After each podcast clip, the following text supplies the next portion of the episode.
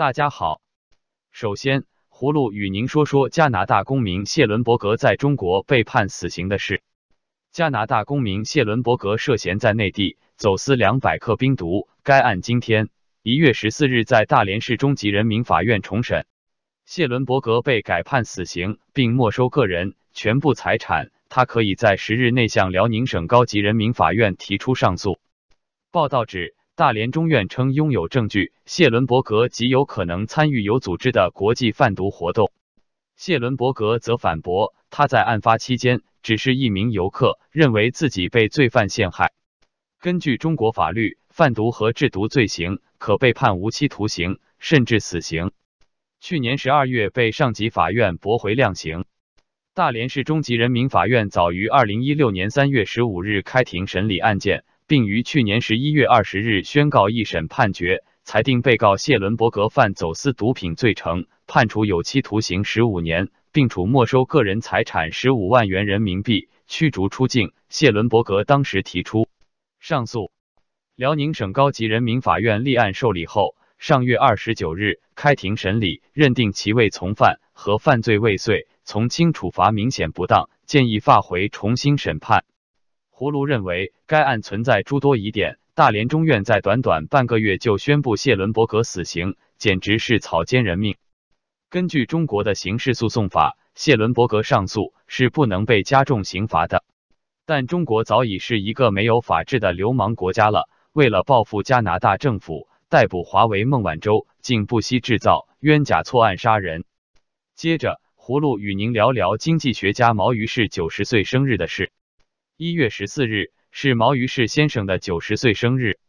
同日，英国金融时报编发毛于士九十岁自述我的喜悦与期待。毛于士回顾自己一生，谈九十年人生历程，谈改开四十年，谈自己最大的喜悦和期待，也谈最大的缺憾。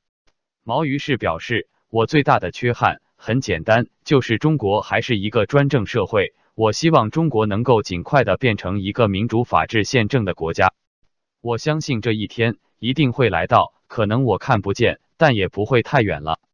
十二月十四日，毛于是曾对美国之音表示：“中国的宪法里写的实行人民民主专政，这个是天大的笑话。一个实行民主的国家是不可能同时又实行专政的，实行专政的国家也不可能实行民主。”毛于是认为，他一辈子努力的方向就是防止社会倒退，因为我懂得倒退会带来灾难，所以我有个责任防止社会倒退，推进中国进步。可以说，我一辈子努力的方向就是这个方向。作为一个中国人，再也没有比这个目标更重要的事情。毛于是还表示：“你问我如果有选择，会不会想生逢另一个时代、另一个国度？当然。”如果我有选择，我希望到美国去，但是这是我个人的问题。我想的不是我个人，是所有的人。那大家都到美国去，这是不可能的事。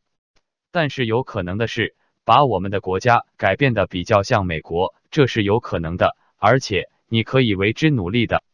毛于轼最大的喜悦是什么呢？他说：“我活到九十岁，最大的喜悦就是中国市场化改革。”市场化改革的背后是私有产权。毛于是坦诚，有了私有经济，又彻底的改变了经济的结构，他的命运也就随之改变。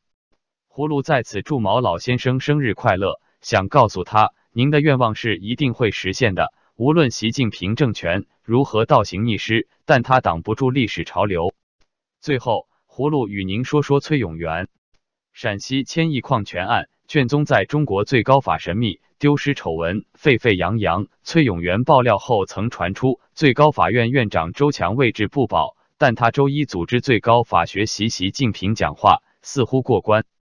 不过，揭露最高法丑闻的该院法官王林清下落不明，崔永元愤怒表示愿与王林清一起死。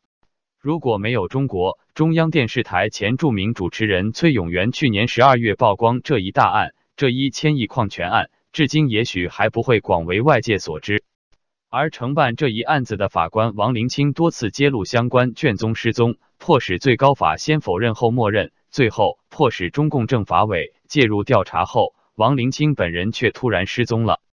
北京时间一月十四日傍晚，崔永元在微博写道：“像不像亲兄弟？可以一起死。”二零一九年一月十四日，崔永元，并且附上自己和王林清的照片，希望大家见证王林清到底去哪了。中国财新网一月六日在其官方微博报称，接近王林清的人士表示，他于一月三日曾到中国最高法露面，之后便被带到最高法附近一家宾馆，接受最高法一个调查组的讯问。其家属对该调查的方向感到担忧。至今。王林清的去向无人知晓，人身安全也受到关注。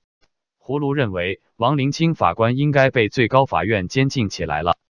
中国最高法院就是政府的审判机构和刀把子，非法拘禁的事干的也不少。好了，今天葫芦就与您聊到这里，谢谢。